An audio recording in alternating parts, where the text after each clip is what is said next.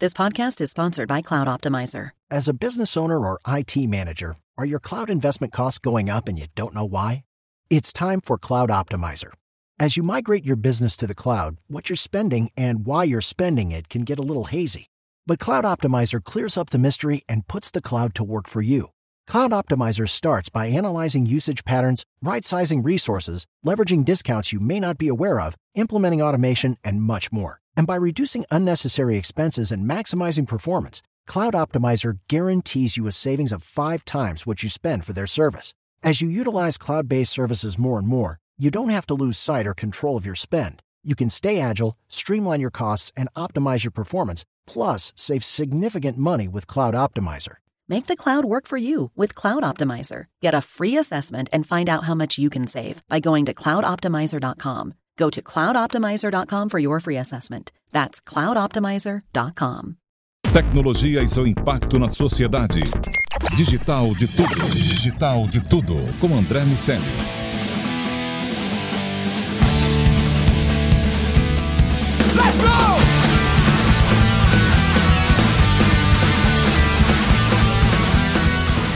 Salve, salve habitantes da sociedade digital, sejam muito bem-vindos. Eu sou André Miceli e esse é o Digital de Tudo, seu podcast sobre o impacto da tecnologia no mundo dos negócios. Só aqui na Jovem Pan. Hoje eu tô com a Tatiana Vazoni, que é sócia da Let's Code, que vai contar pra gente ah, como, como é essa história de aprender a programar. E Me acompanham, como de costume, meus amigos de sempre. Carlos Aros, oi, tudo bem? Tudo tranquilo, meu velho? Tudo bem. É, e Daniel Salvador, tudo bem, Daniel? Tudo bem, meu. Quanto já, tempo? Já gravou 50 mil, ele já tá bugado É, já. pois é. Eu esqueci seu nome. cara. É que a gente conhece há pouco tempo.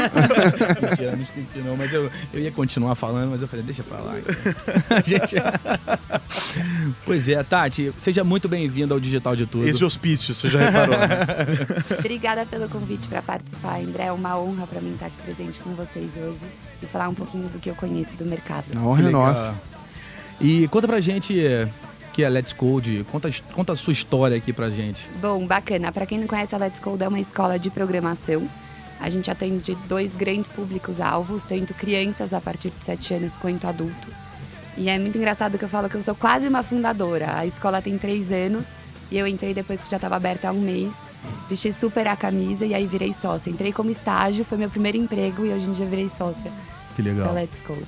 E Vivo e respiro todos os dias. dá pra ensinar com sete anos a molecada começar a programar já? Isso, a gente começa com 7 anos. É uma linguagem pedagógica que a gente utiliza.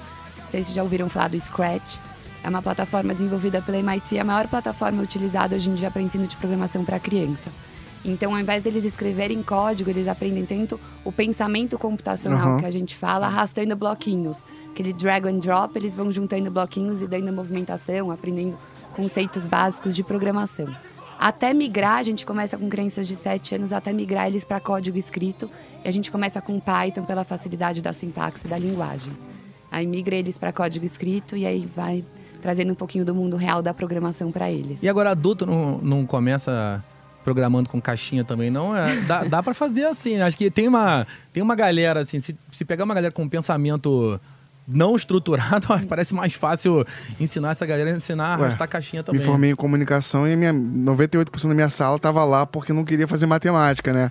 Então acho que pra eles, se você começar pelas, pelas cores, eles vão gostar. É engraçado que chega alguns pais, às vezes, falando, eu não posso fazer também o de bloquinho. Mas, É, pois é. Mas- Ó, tem uma demanda reprimida aí. É, tem algumas universidades dos Estados Unidos que começam a programação pelo Scratch também, que vai ensinando o raciocínio lógico básico até migrar para código sentido. Agora, vou aproveitar essa oportunidade, porque eu falo muito sobre isso no programa e, e fica difícil, porque eu tô de fora, claro, sou um curioso, conseguir explicar de maneira didática para as pessoas por que é que nós estamos atrasados nessa brincadeira ah, e por que é que pensar programação, ensinar programação para molecada é um investimento no profissional e no indivíduo do futuro e que a gente está olhando para outras competências ah, que não só um, um programador. Né? Por que, que isso é tão importante? Por que, que nós deveríamos pensar e fazer isso numa escala muito maior do que a gente faz hoje? Com certeza. A gente até brinca na Let's Code que o Python é o novo Excel. Claro que comparando, porque acho que hoje em dia é muito difícil alguém entrar num trabalho e que não sabe um Excel. claro. E a gente pensa a mesma coisa para o Python. Pensar a longo prazo, em qualquer área que a pessoa for entrar, tanto para direito, medicina, marketing, a programação virou um pouco do dia a dia das pessoas. E hoje em dia você vê muita empresa falando sobre transformação digital, eles já perceberam a importância da, tra- da transformação digital, mas não é de um dia para a noite que você consegue isso. Então você precisa fazer uma mudar a cultura, uma transformação da cultura da empresa. Então, trazendo capacitações para os funcionários conseguirem entender um pouquinho mais da programação e conseguir automatizar atividades rotine- rotineiras do dia a dia faz total sentido para ganhar escala e não depender só do Excel e manipulação de arquivos e listas vai ser essencial saber alguma linguagem. É, a gente trabalhando cotidianamente com tecnologia lá e eu vindo justamente de comunicação, enfrentei ali o desafio de entender o, a linguagem que a pessoa da TI falava lá até conseguir me virar. E hoje em dia tem, tem alguns estudos comprovando que você aprende, além de- do óbvio raciocínio lógico, que muitas vezes é o, é o que falta. A gente estava falando há um DDT atrás, estávamos falando sobre a visão empreendedora e o ímpeto de resolver problemas. E acho que a programação tem, tem esse, traz esse tópico, né? Obriga você ali a testar e descobrir cenários até chegar na solução que você quer. Além de estimular o cérebro e tudo mais, e coisas que a gente já falou no próprio digital de tudo, de no futuro vamos é, programar, vamos ensinar o que a programação tem que fazer, ou vamos produzir conteúdo de alguma forma. Então acho que essa iniciativa que você está trazendo é muito importante para estimular as crianças ali do futuro, não só falar com o programador, mas como ter todo esse raciocínio por trás. Exato. É, a gente até fala, tem uma frase que é super conhecida do fundador do Scratch, MIT, que ele fala: a gente não ensina inglês para as nossas crianças serem escritores ou jornalistas. Sim. A gente ensina inglês para eles saberem se comunicar. É a mesma coisa para programação. Então a gente não quer ensinar programação para todo mundo ser programador, mas para as pessoas saberem conhecer um pouco mais da área e saber conversar sobre o assunto. Você estava mencionando antes de começar a gravar o papo aqui é, sobre essa frente B2B de vocês, né?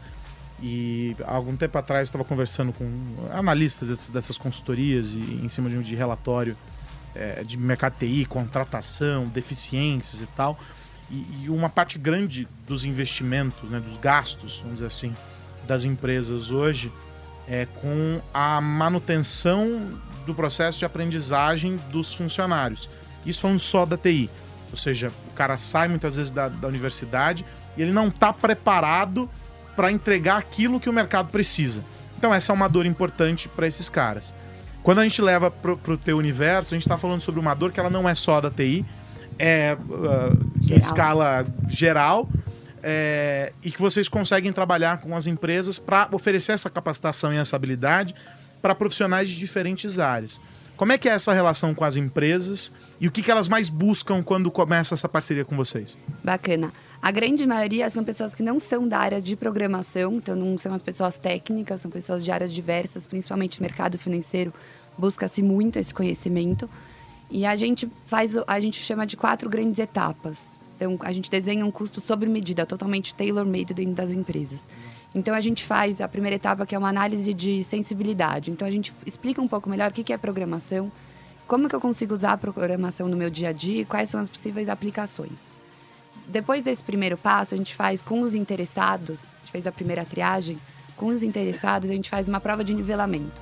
Então eu vejo que passo que eles estão, então eles têm um raciocínio lógico avançado ou não, e como que eu posso ensinar programação para não passar por conceitos que eles já conhecem. Então às vezes eles já têm uma lógica avançada, eles trabalham da área de exatas.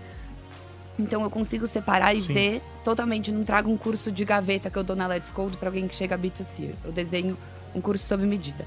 E o terceira etapa, que é super bacana que a gente faz, é um brainstorming junto com todo mundo, com os alunos, para ver como que eu posso aplicar a programação no dia a dia. Programação é um meio, não é um fim. Então, como que eu posso aplicar a programação para ele automatizar tarefas? Então, alguns exemplos. O clipping, que muitos mercado, mercado financeiro faz muito de manhã. A gente automatizou a busca de dados na internet automaticamente. Às vezes, quebrar planilhas em planilhas melhores e manipular ah, arquivos, eu consigo também automatizar isso com programação. Então a gente faz totalmente um curso sob medida para ele já ver e poder aplicar no dia a dia. Que é muito mais tangível e o aluno fica muito mais po- motivado em sala de aula quando ele, quando ele fala, nossa, isso realmente eu consigo aplicar no meu trabalho. Eu vou... A- a- o impacto na vida acaba fazendo com que o interesse aumente. Se não virar que nem criança que chega na escola e fala, mas quando que, que que eu vou usar isso? É, A fórmula de. Bhaskara. Até Tô hoje. hoje esperando o dia da Exatamente. fórmula de Bhaskara. Ah, agora, O dia da fórmula de base. me falaram que esse dia vai chegar. O dia vai chegar. Tô aqui, continuo esperando. Mas assim, baseando ni- baseado nisso, nesse tipo de observação, se tivesse que colocar ali na- numa escala de 1 a 10, como é que você avalia a maturidade do mercado no sentido de estar pronto para começar a programar? Eu colocaria aqui a uns três, Ah, quatro. faz sentido, né? Tem- Vamos comer muito Ela arroz é uma boa feijão professora, O professora gente boa. é muito, é muito Verdade. grande no mercado e a gente vê pouca formação de pessoas na área. Então você vê boas faculdades federais e estaduais, eles abrem cerca de 1.200 vagas por ano e formam somente 600 vagas. E além disso, os- os 600 formados, a comunicação dele é muito pouco com o que o mercado produz, que o mercado busca. Então a gente tenta na Let's Go, a gente lançou agora há pouco um curso de um ano de duração, que é para tentar comunicar mais o que o mercado pede com o ensino dentro da sala de aula. Então não ser aula só teórica, que ele Bem fala legal. assim, ele não consegue aplicar tanto. Nossa busca exatamente isso, conectar melhor a sala de aula com a demanda do mercado. E aí a gente entra naquele paradoxo que, que a gente conversa bastante aqui no Digital de Tudo e lá no Sociedade, que é o de termos que conviver com uma horda de não, pessoas não empregáveis, que são pessoas que vão é, ser demitidas de postos de trabalho, que têm atividades extremamente repetitivas e simplesmente não vão conseguir se recolocar. Tem uma galera aqui de um lado que não vai ter o que fazer e do outro lado vagas que você vai que o mercado vai ter muita dificuldade de preencher. E a gente gera dois problemas para a economia. Todo o valor que deixa de ser gerado pelos projetos, pelas soluções que gera- seriam geradas através é, do preenchimento desses planos, de- desses postos de trabalho e do, do que essas pessoas, do produto do trabalho dessas pessoas. E do outro lado, gente que não vai ter grana. A gente vai ter uma equação difícil para resolver. E eu não sei o quanto vocês avaliam é, o mercado fora do Brasil, mas me parece que esse problema no Brasil é ainda mais latente, dado que o Brasil é um país que tradicionalmente vai muito mal em qualquer coisa que diga respeito à matemática, ao contrário de, enfim, países ah, asiáticos e pa- alguns países europeus. Então, a gente aqui é muito ruim em matemática, de uma forma geral. Dá para generalizar e olhar para os rankings e chegar a essa conclusão sem muita dificuldade. Com certeza. Acho que o mundo inteiro sofre um pouco esse déficit de programadores, mas principalmente no Brasil. A gente, inclusive, um dos fundadores da Let's Code, ele é um programador super bem renomeado.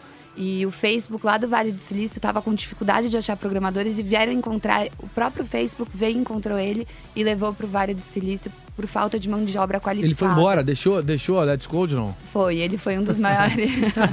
Uma perda sensível. ele era um dos Porra, fundadores e ele tá lá Zuckerberg. no Facebook do Vale do Silício. Então foi uma proposta Irrecusável, como diria Dom Corleone. Corleone.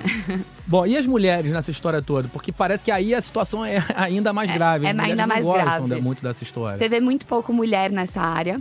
É, inclusive, não sei se vocês conhecem o Stack Overflow. É um dos maiores sites de programação do mundo. Ele faz uma pesquisa anual de como que tá essa proporção de homens e mulheres. E você vê que 90% do mercado é composto por homem e somente 10% de mulher.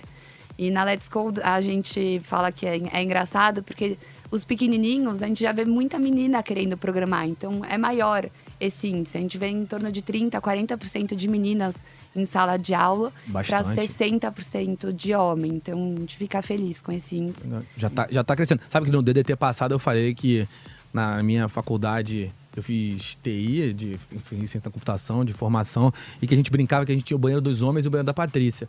Porque era só tinha isso lá, né? Só era, tinha ela. era uma e ponto final. Agora, pelo visto, a gente vai poder ter o banheiro dos homens e o banheiro das mulheres. Você sabe que na- em na- na comunicação hoje é o inverso, né? É? A minha turma já era. O banheiro do Aros e o das É, eu mulheres. pensei uma coisa parecida. Não é? Comunicação É, de uns exatamente. anos pra cá, isso inverteu. Banheiro das meninas, banheiro do Daniel. É, tinha professores que ah, falavam que a sala só tinha homem.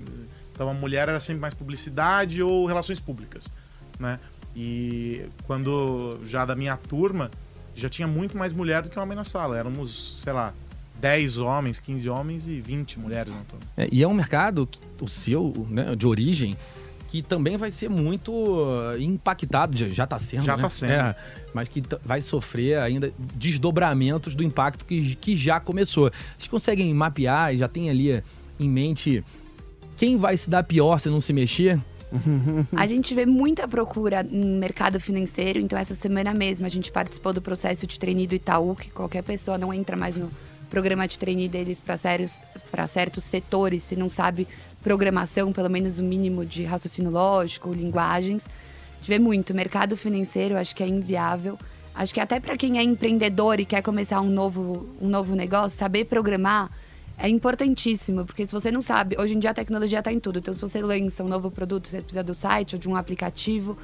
E você vai depender de alguém, você vai depender de um programador, você vai ficar na mão dele. Então, se você não tem uhum. conhecimento nenhum, você pode ser facilmente enganado por alguém. E tem uma, uma pegada também de comunicação entre as áreas usuárias e a área de tecnologia. Claro que a pessoa pode aprender a programar para programar efetivamente, mas se ela aprender a programar pura e simplesmente para estruturar o seu pensamento e ter um diálogo mais natural para poder pedir simples fato de poder pedir já faz com que o conhecimento seja extremamente valioso. Com a, certeza. a troca entre as áreas muda completamente. Muito. E a programação, trazendo um pouco para o lado das crianças também, ela ajuda no desenvolvimento das competências do século XXI, que é um pouco que a gente fala, que é o raciocínio lógico, resolução uhum. de problemas. Porque nada mais é, você tem um problema super complexo, você quer dividir em problemas menores para dar o binário 0 1 que o computador entende. Então, essa quebra dos problemas em problemas menores é a resolução de problemas. Então, sabendo programar, você vai estruturar melhor é, as, as, as, soluções que você precisa encontrar. É, isso, isso aí gera uma geração de gera uma geração de empreendedores, né? Uma, uma galera com uma visão que não necessariamente com Bhaskara, que era uma receita ali de como chegar num número que o professor já sabia, é, você vai ser confrontado com uma geração que vai, ser, vai dar um desafio e cada um vai chegar com uma resposta diferente e todas vão estar certas. E isso, quando se reverberar na vida adolescente, na vida adulta, gera, gera esses casos que a gente vê de, de startups resolvendo problemas cotidianos e fazendo disso um modelo de negócio, com um propósito que resolve um problema da população e, e assim gerando dinheiro também. Sim. Além de, obviamente, serem ótimos, ótimas pessoas para contribuir com o corpo de uma empresa, né? Que aí agora vamos passar a ter colaboradores que têm ali a capacidade de olhar para um problema que a gente não tinha antes, ou para uma coisa que todo mundo fazia igual há anos e ver uma forma melhor de fazer aquilo. É, o simples fato de, ter um pensamento estruturado é uma vantagem. E depois de, de ter o pensamento estruturado, conseguir uh, olhar para um, um problema e, e imaginar a solução desse problema de forma que ela seja factível, implementável, a pessoa precisa saber falar isso. Uhum. Ah, Se expressar. Entre... Pois é, porque tem aquela, aquela falsa sensação de daquele velho. Mas isso não era óbvio. Toda área, de é. toda área que conversa com TI, ou toda pessoa de TI já ouviu um. Mas isso não é óbvio. Não, não é óbvio. É, uma, é um diálogo que é muito truncado e que, e que esse tipo de conhecimento ajuda a, a diminuir, diminuir o atrito entre essas pessoas. E, estava pensando aqui, né? Um tempo atrás a gente estava falando sobre. Os, acho que deveria ter leis. Estávamos falando sobre a dificuldade do legislador em conseguir entender alguns aspectos do mundo digital. Como, por exemplo, bloqueio de ferramentas é uma das sanções previstas na lei, né, no Marco Civil é, mas porque o pedido que foi feito pelo juiz ou pelo promotor muitas vezes e foi é, é, acatado pelo juiz e determinado ali é inexequível. Não tem como fazer. E o cara faz um pedido que ele acha que aquilo está tudo certo, porque na cabeça dele é só você juntar um mais um e, e dar dois. E não, não é assim que funciona, porque você tem processo, tem isso e aquilo, e o mundo digital não, não se opera dessa maneira. Então nós poderíamos resolver algumas questões como essa, por exemplo, é de tempos atrás que o WhatsApp foi bloqueado, se o, o, o, doutor juiz tivesse o entendimento de que o mundo se opera dessa maneira, que a máquina depende disso e daquilo outro. Né? Mas como são universos completamente apartados e que vivem em realidades distintas, o cara tem que entender de lei e não tem que entender de tecnologia. E aí você tem essas aberrações que impactam por causa dessa conversa que não acontece. Sabe, uma história, entre, dentre as muitas piadas ruins que você aprende na, na, na faculdade de, é, de ciência da computação, é, e que ilustra bem essa história do, do cara que pediu e acha que é óbvio, é a de um cara que acha uma lâmpada mágica. Eu já devo ter contado essa piada aqui no, no, digital de tudo. A piada do cara que acha uma lâmpada. Vou fingir que eu tô ouvindo pela aí, primeira é, vez. Dá aquela risada no final que né, nunca se sabe. E aí o cara esfrega a lâmpada e aí sai um gênio. E aí o gênio fala, bicho, hoje eu tô cansado, é, só tem direito a um pedido. Não vem com esse negócio de três pedidos que hoje é um só. Vambora, pede aí que eu vou, preciso ir embora logo. E aí o cara Tô falando sobre pedir errado, beleza? É, o cara falou: Bom, então, já que eu tenho direito a um pedido só, eu quero passar o resto da minha vida numa ilha deserta com uma mulher que me ame e me ache lindo. E o gênio manda o cara pra ilha com a mãe dele enfim, não era exatamente o que ele estava esperando quando, quando ele pediu. Pô, mas não era óbvio. É, que, exatamente, mas não era óbvio, gênio. É lógico não, não que não era é, minha mãe. É o cara do RH que acha que dá pra botar esse campinho aqui no relatório e não entende que por trás do campinho no relatório tem, tem um mundo um de dia coisas, de programação. Exatamente, é. E, e, Parece e tão esse, simples. Pois é, mas tá engraçado, mas não é possível que isso seja tão difícil. Quero sentar aí do seu lado e ver você fazendo. São aquelas coisas que a gente já foi confrontado e você fala, cara, não tô enrolando ninguém não. Vem aqui então que você vai ver como é a minha vida aqui no dia a dia.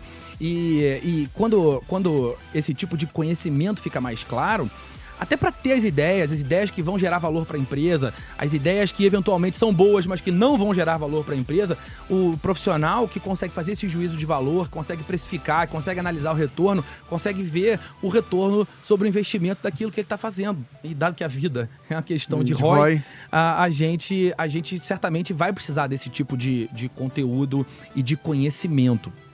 Agora, é, Tati, é, fala um pouco mais sobre. Você estava falando sobre o mercado financeiro. O que mais você vê de área carente no sentido de conhecimento de habilidade de programação? Legal. As áreas são diversas, então a gente já teve procura em áreas de recursos humanos, RH, desculpa, recursos humanos, marketing, processo de vendas, inclusive dentro da Let's Code a gente criou um, um squad, falando um pouquinho sobre metodologias ágeis também, de data.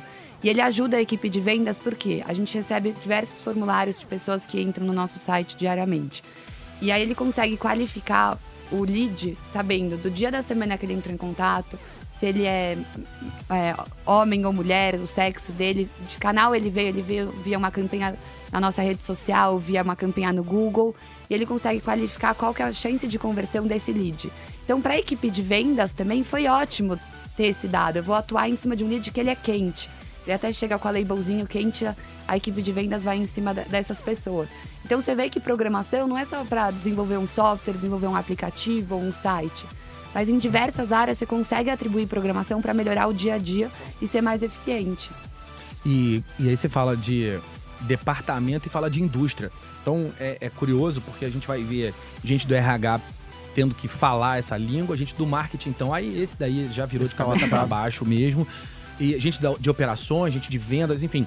No fim das contas, o que a gente começa a ver é, é quase que a granularização da área de TI, ou pelo menos da área de aplicações, para que elas passem a fazer parte das áreas de, passem a fazer parte das áreas de negócio.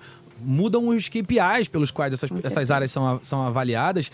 E aí todo mundo dá um passinho para o lado. A área de, de desenvolvimento, o dev, tem que entender do negócio e o cara do negócio tem que entender de desenvolvimento para que esse diálogo seja natural e a empresa possa ganhar, colher os frutos desse tipo de investimento. E acho que o mercado já reconheceu um pouco isso. Você vê muitos alunos que chegam um pouco assustados. Então eles chegam falando: se eu não souber programar, eu vou sair do meu emprego, não vai ter espaço para mim no mercado. Então acho que as pessoas já acordaram um pouco para poder se preparar e correr um pouco atrás. De, de ter um, um mínimo conhecimento na área. E a galera, como é que quando ela sai, quando esse pessoal sai, é claro que você vai dizer que você não pode dizer que tá. Não, eles saem igual eles entraram. Nada muda. É, olha, eles passam lá um ano e saem, olha, perfeito, igualzinho que entraram. Não, mas como é, como é assim? O, o quanto dá para ver de evolução na, na, prática mesmo? Bacana. A programação é treino, então a gente sempre fala isso pro aluno muito. Então, se ele chega, ele só assiste a aula, ele não aplica, ele não vai aprender, como uma nova linguagem. Se eu ficar ouvindo todo mundo falar inglês, mas se eu não tentar falar, eu não vou aprender. Claro. Então eles têm que treinar. E a gente tem dois cursos bem distintos. Eu tenho cursos de dois meses, que é mais uma pessoa curiosa que quer aprender a programar para aplicar um pouco no dia a dia. E a gente fala que em dois meses a, a, o aluno ele adquire uma fluência na linguagem. Então ele consegue ler um algoritmo, ele consegue entender, consegue fazer pequenas alterações, criar um script para rodar, automatizar algo do dia a dia. Mas ele vai ser um programador? Não, são dois meses. Ele não pode se iludir que em dois meses ele vai ser um profissional como uma pessoa que estuda quatro, cinco anos numa faculdade. E a gente tem um outro curso, que é um curso de um ano, que ele chama PI, e ele é para alocação do aluno no mercado de trabalho. E nesse, sim, são 700 horas de curso, como se fosse um curso técnico, uma pós-graduação, que ele vai entrar no mundo da programação, vai respirar e viver programação. Então, além da aula presencial, a gente tem todo um conteúdo para casa. A gente fala que é uma metodologia blended, que é metade presencial e metade online. Ele vai chegar em casa, ele vai fazer projeto, ele vai fazer prova, ele vai fazer exercício, ele vai praticar para ser um programador júnior, que a gente fala depois de um ano.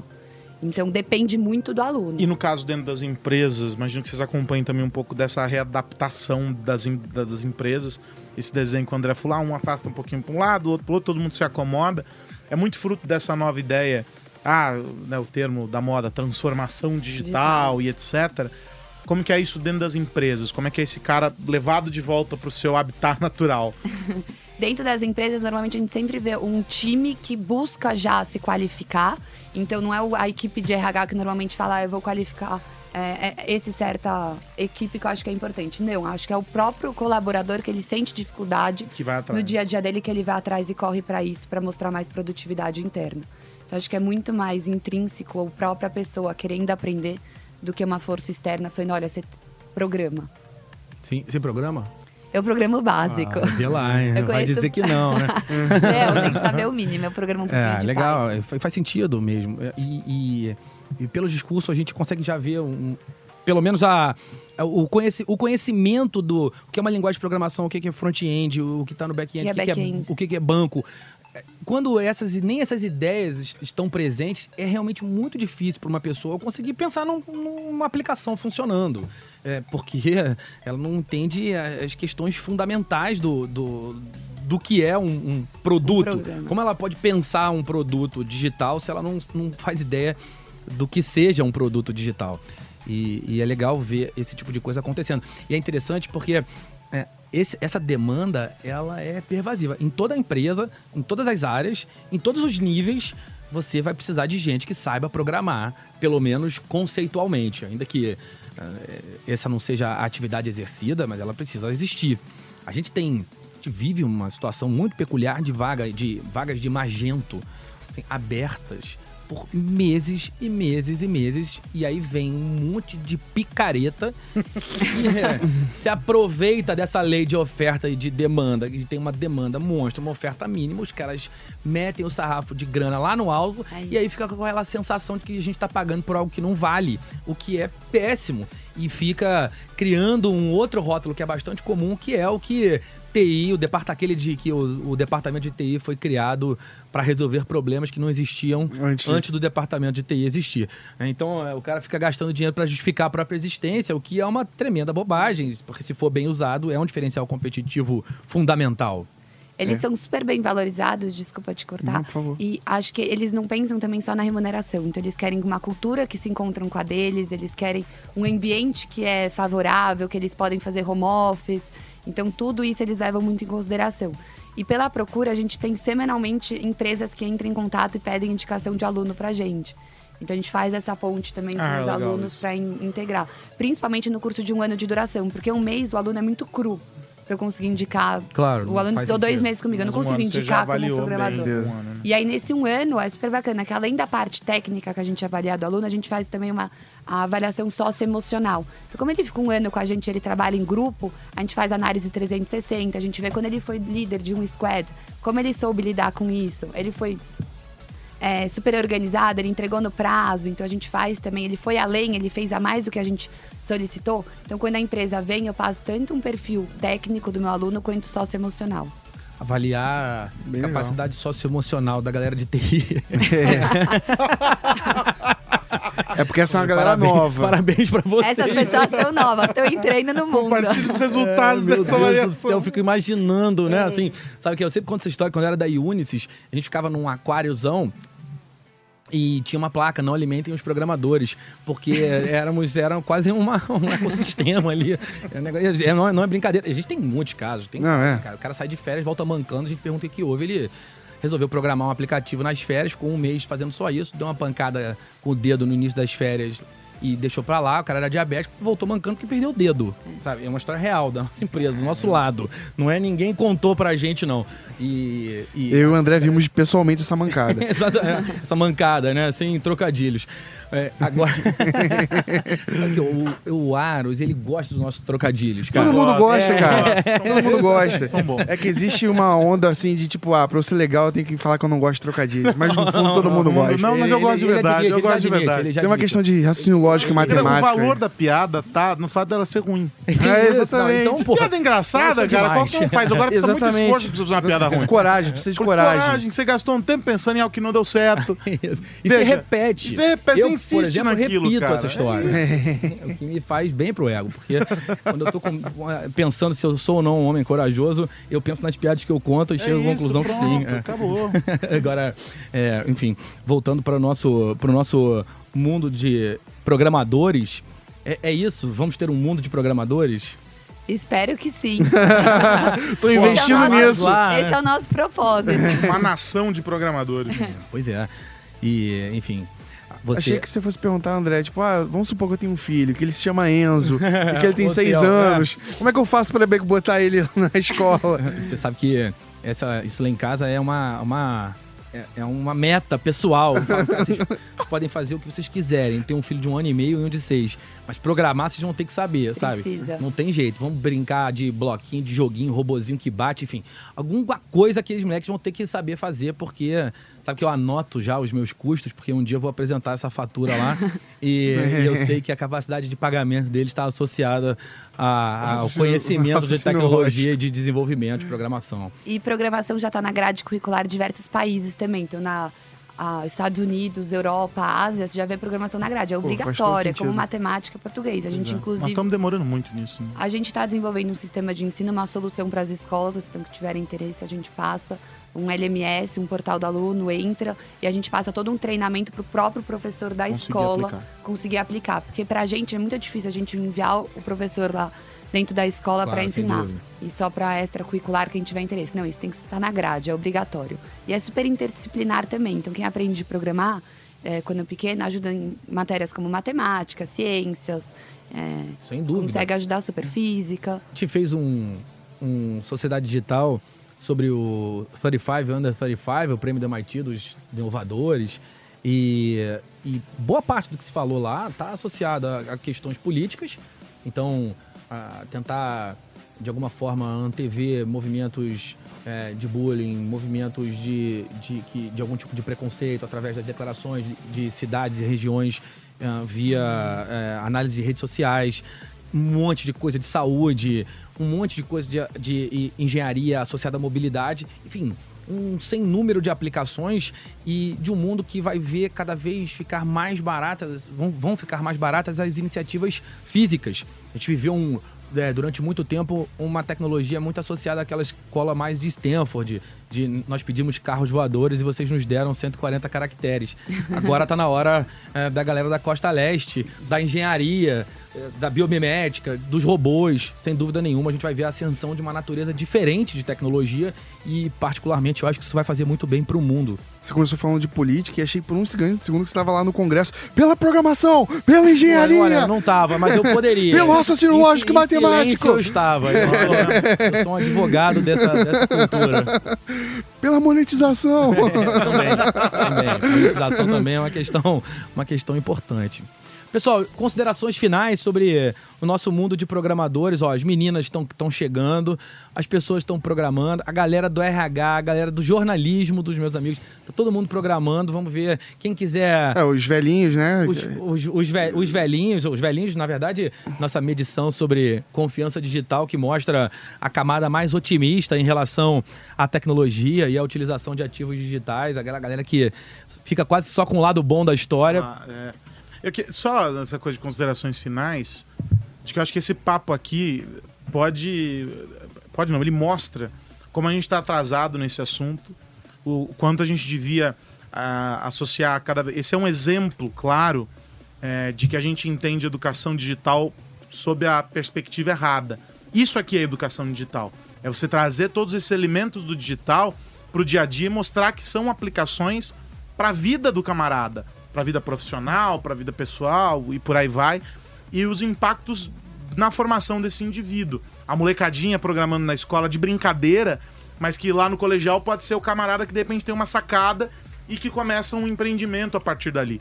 Então, é, esse papo aqui mostra que a gente está muito atrasado nessa história, que as empresas têm, já estão puxando, né? Mas poderiam puxar muito mais, mais. é, é, essa história.